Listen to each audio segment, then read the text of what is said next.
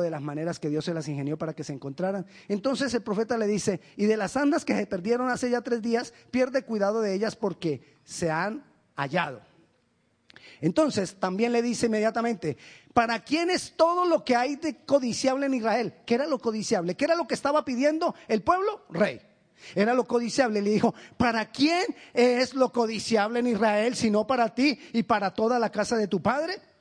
Dios le está diciendo, yo te he escogido como rey a ti, Saúl.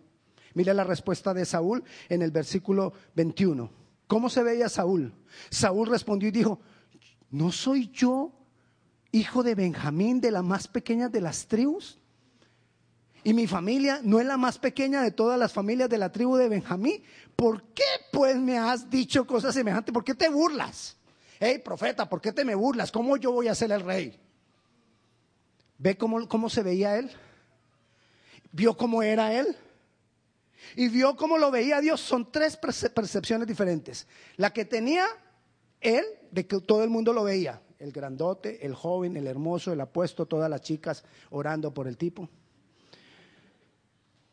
¿Cómo lo veía Dios? ¿Tú eres el rey? ¿Cómo se veía él? Yo. Así nos pasa muchas veces a nosotros, porque tenemos muchas veces problemas de estima. Dios le ungió como rey y le da un propósito. Primera de Samuel capítulo 10 versículo 1. Dios lo unge como rey y le da un propósito a él. Le dice, tomando entonces Samuel una redoma de aceite, le derramó sobre su cabeza y lo besó y le dijo, ¿no te ha ungido Jehová por príncipe sobre su pueblo Israel? Le da un propósito. Pero no solo le da un propósito, porque igual está haciendo Jesús con cada uno de nosotros. Cuando tú llegas a Jesucristo, Jesucristo toma tu vida y te da un propósito, le da un destino, le da vida a tu vida. A veces vivimos la vida sin propósito, sin destino, como que yo vivo para trabajar. ¿Y para qué trabajas? Para vivir. Pero cuando llegamos a Cristo, Él nos da un propósito. Un propósito que comienza ahora y es por... Eso quiere decir que han venido a las otras enseñanzas. Un propósito que comienza hoy es por toda la eternidad. Pero no solo nos da un propósito. El versículo 6 y el versículo 9 de este mismo capítulo 10 dice, entonces el Espíritu de Jehová vendrá sobre ti con poder y profetizarás con ellos y serás mudado en otro hombre. Y el versículo 9, lo que le profetizó el profeta, entonces así ocurrió. Aconteció luego que al volver él a la espalda para apartarse de Samuel, le, le mudó Dios su corazón y todas estas señales acontecieron aquel día. ¿Qué hizo Dios con Saúl? Le transformó, le mudó su corazón, lo preparó para el propósito. O sea, Saúl estaba listo, escogido por Dios. Se le dio un propósito y no solamente ungido para ser rey y no solamente eso, le prepara el corazón. Eso hace Jesús hoy en día contigo y conmigo nos llama de, la condición de donde estemos, no importa lo que hayamos vivido, no importa el pasado que hayamos tenido, Él nos llama, nos da un propósito, nos sella con el Espíritu Santo, nos transforma. Pero a pesar de todo eso, ¿qué pasó con Saúl? Saúl desobedeció varias veces a Dios desobedeció la voz de Dios varias veces. Vayamos a Primera de Samuel, capítulo 13, versículo 13 y 14. Le voy a pedir que usted se lea los capítulos de Primera de Samuel 9, 10, 11, 12, 13, 14, 15, 16. ¿Sí? Sí.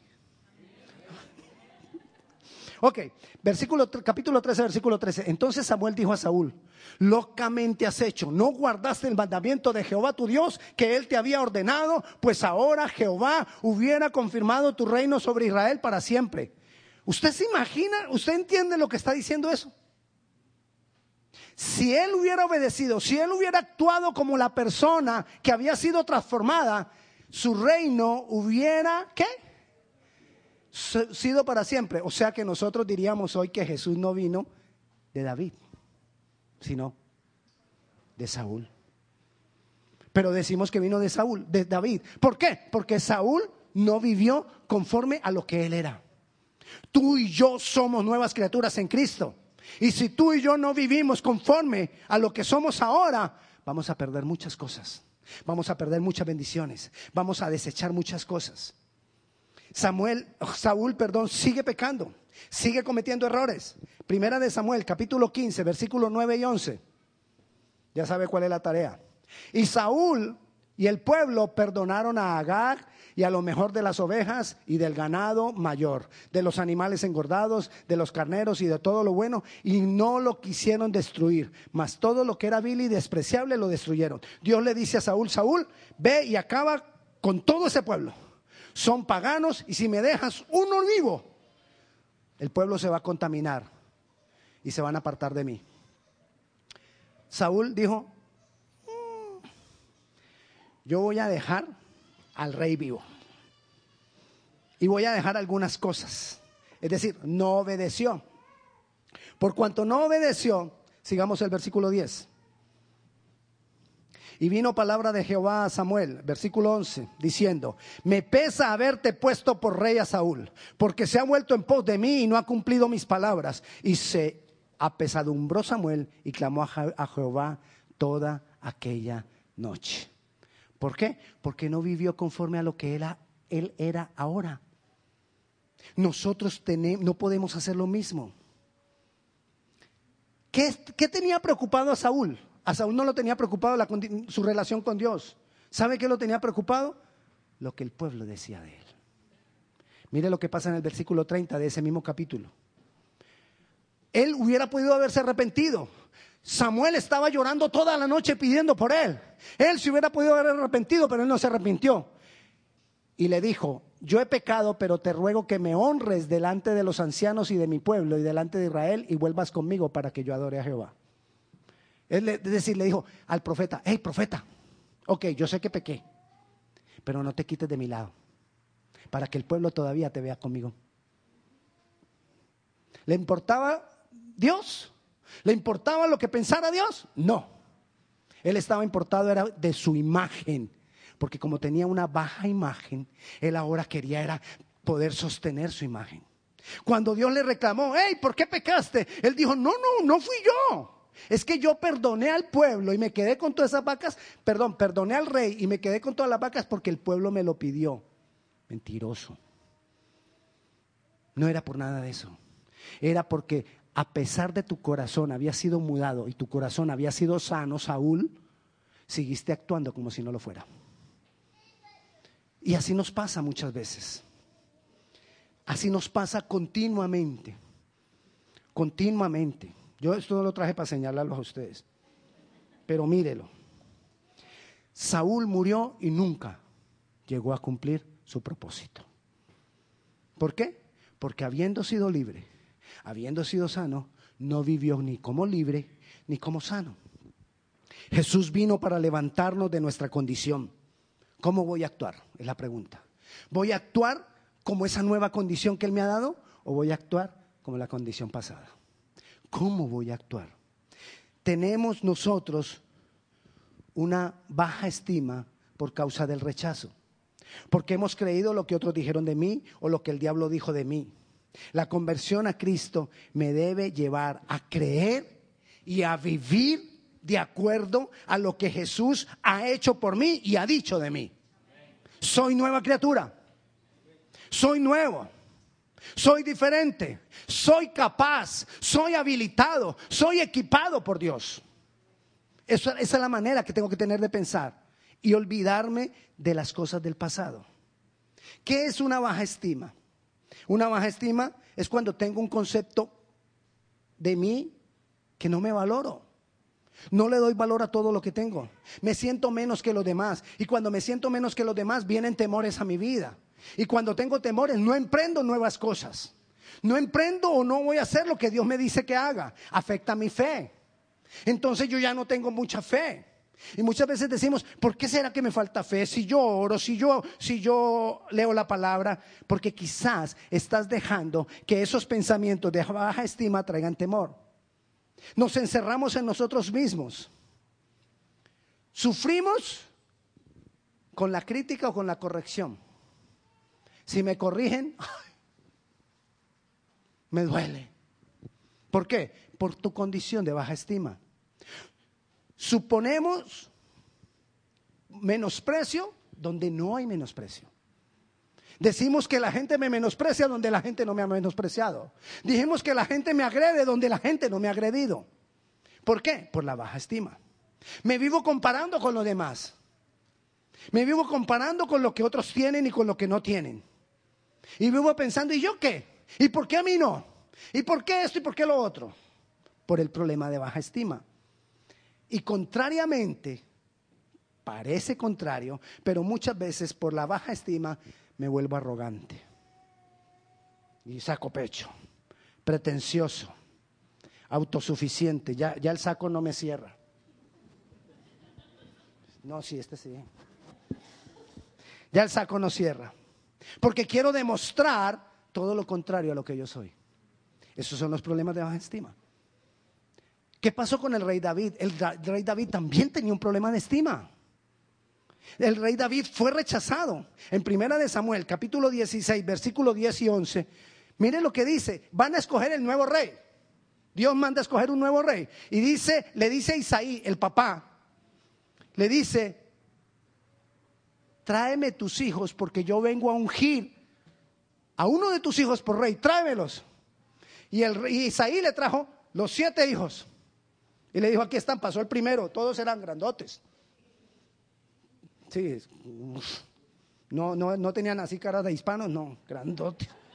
Nosotros somos chiquitos, no, ellos eran grandotes. ¿Y qué pasó con ellos? Pasó el primero, no, este no es. Pasó el segundo, no, este no es. Pasó el tercero, pasaron los siete. Y decía el, dijo el profeta, no hay más, esos son todos tus hijos. Ah, David, ¿por qué no lo había llamado? ¿Por qué David no vino con los hijos? Porque era rechazado. David estaba allá con las ovejas, allá limpiando las ovejas. No le digo lo que hacía David, pero le tocaba limpiar las ovejas. Allá estaba David, ok, tráelo. Y le dice el profeta, hasta que no me lo traigas, no cenamos. O sea que además de eso se quería como demorar, como que yo no lo voy a traer. Era rechazado David. David dice en un salmo que en pecado me concibió mi madre. Hay algunos que dicen que era por eso que era rechazado, que no estaba hablando de la naturaleza pecaminosa, sino que él no era hijo de Isaí. Y por protección a su esposa, él lo tenía como hijo, dicen.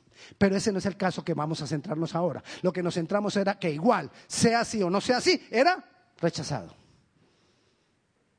Sin embargo, Dios dijo, este es el rey.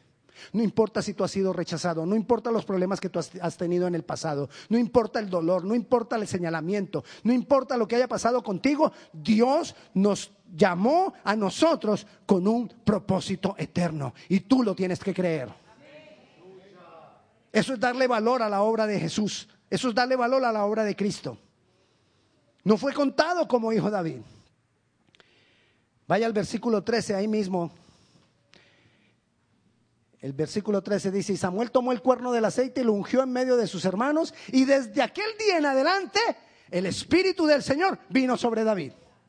¿Recuerda qué había pasado con Saúl? El Espíritu del Señor vino y mudó a, Saúl. ¿Qué está pasando ahora con David? El Espíritu del Señor viene con David. Están en la misma condición.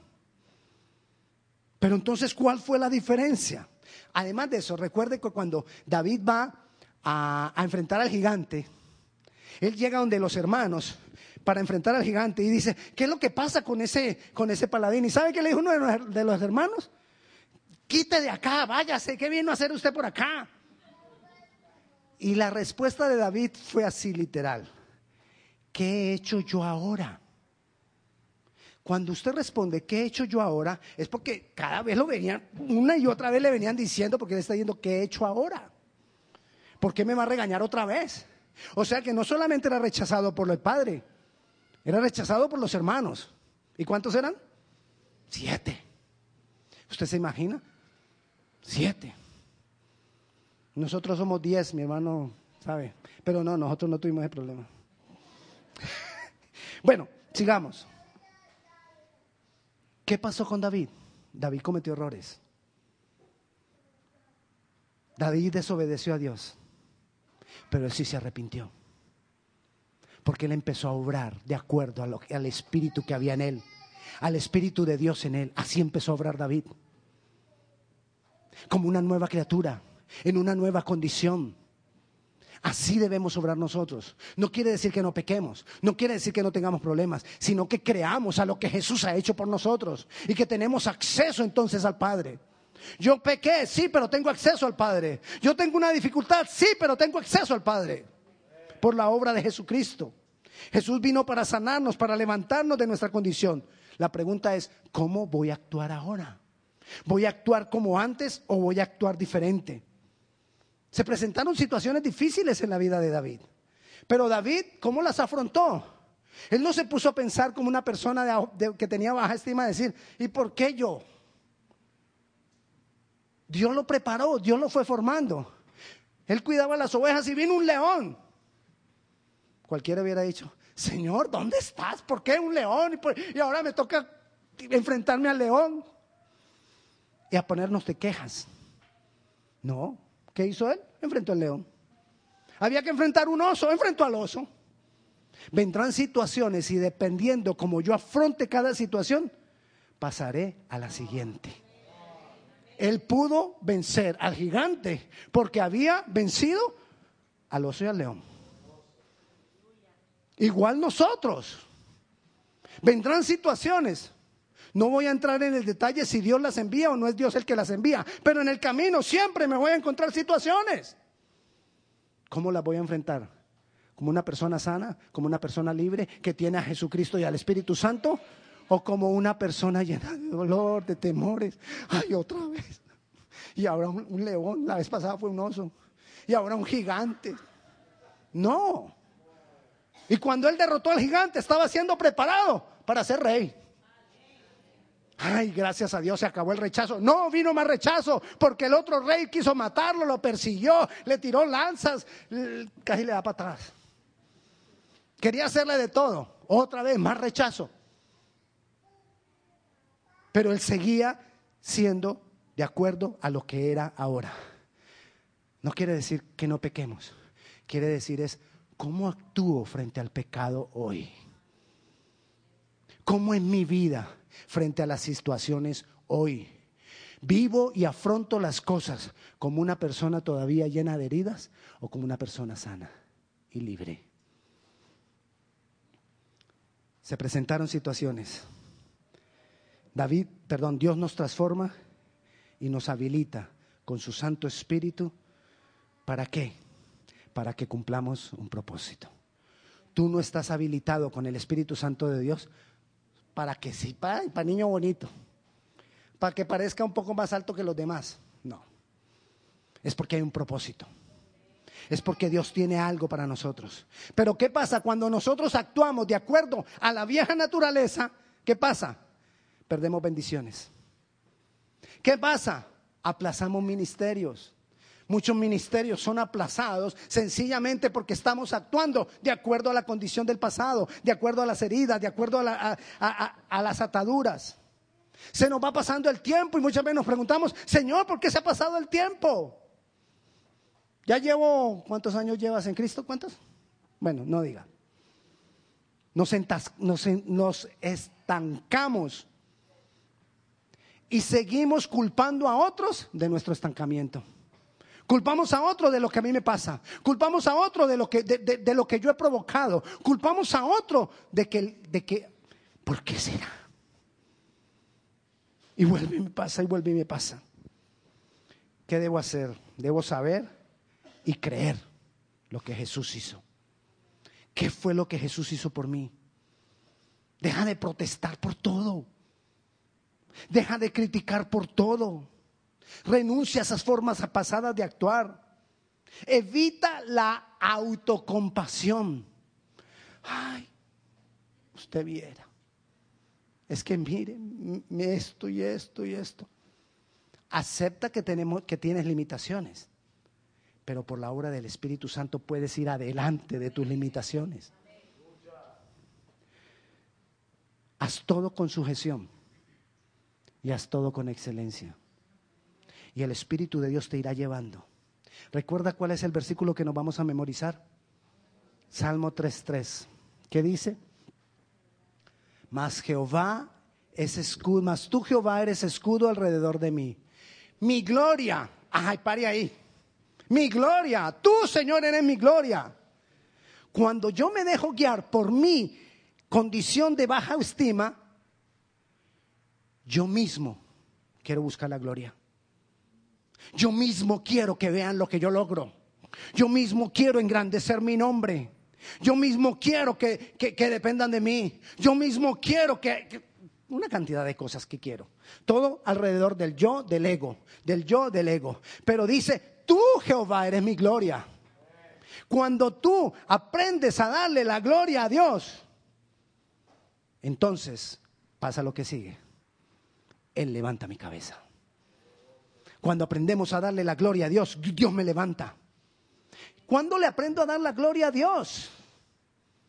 Cuando entiendo que todo lo que yo voy a hacer lo necesito a Él.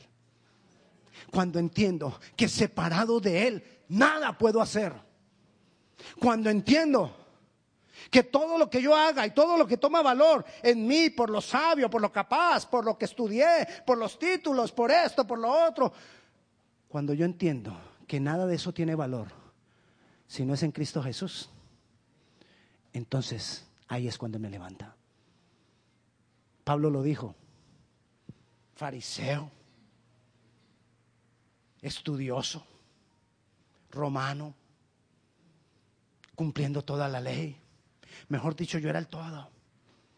Pero todo eso lo tengo por basura, dijo Pablo. Porque yo necesito la gracia. ¿Y qué le dijo al Señor? Señor, tu gracia me basta. Yo no necesito nada más, sino tu gracia. ¿Qué nos está llamando hoy el Señor? Jesús hizo una obra grandiosa por mí. Jesús vino a sanarnos. Jesús vino a levantarte de tu condición. ¿Cómo vas a actuar? Ya eso está hecho. ¿Cómo vas a actuar? ¿Como si está hecho o como si no estuviera hecho? Eso va a determinar tu destino. Eso va a determinar el cumplimiento de los propósitos de Dios en tu vida. ¿Por qué hay personas que sí llegan a los propósitos de Dios y otros no? Porque unos hacen como Saúl y otros hacen como David. Ambos pecaron. Ambos cometieron errores. Pero uno vivió de acuerdo a la transformación que le había dado el Espíritu Santo. Y el otro se preocupó del ego y del yo. Uno se humilló y se arrepintió. El otro quería seguir mostrando su grandeza. Uno aceptó que era por la gloria de Dios y el otro buscó su propia gloria. Dios nos ha sanado por la obra de Cristo, pero necesitamos vivir en esa sanidad. Toma decisiones importantes hoy. Dile al Señor, Señor, yo quiero dejar todas esas cosas de, de la baja estima. Yo quiero dejar de actuar como si no hubiera sido sano. Pongámonos de pie.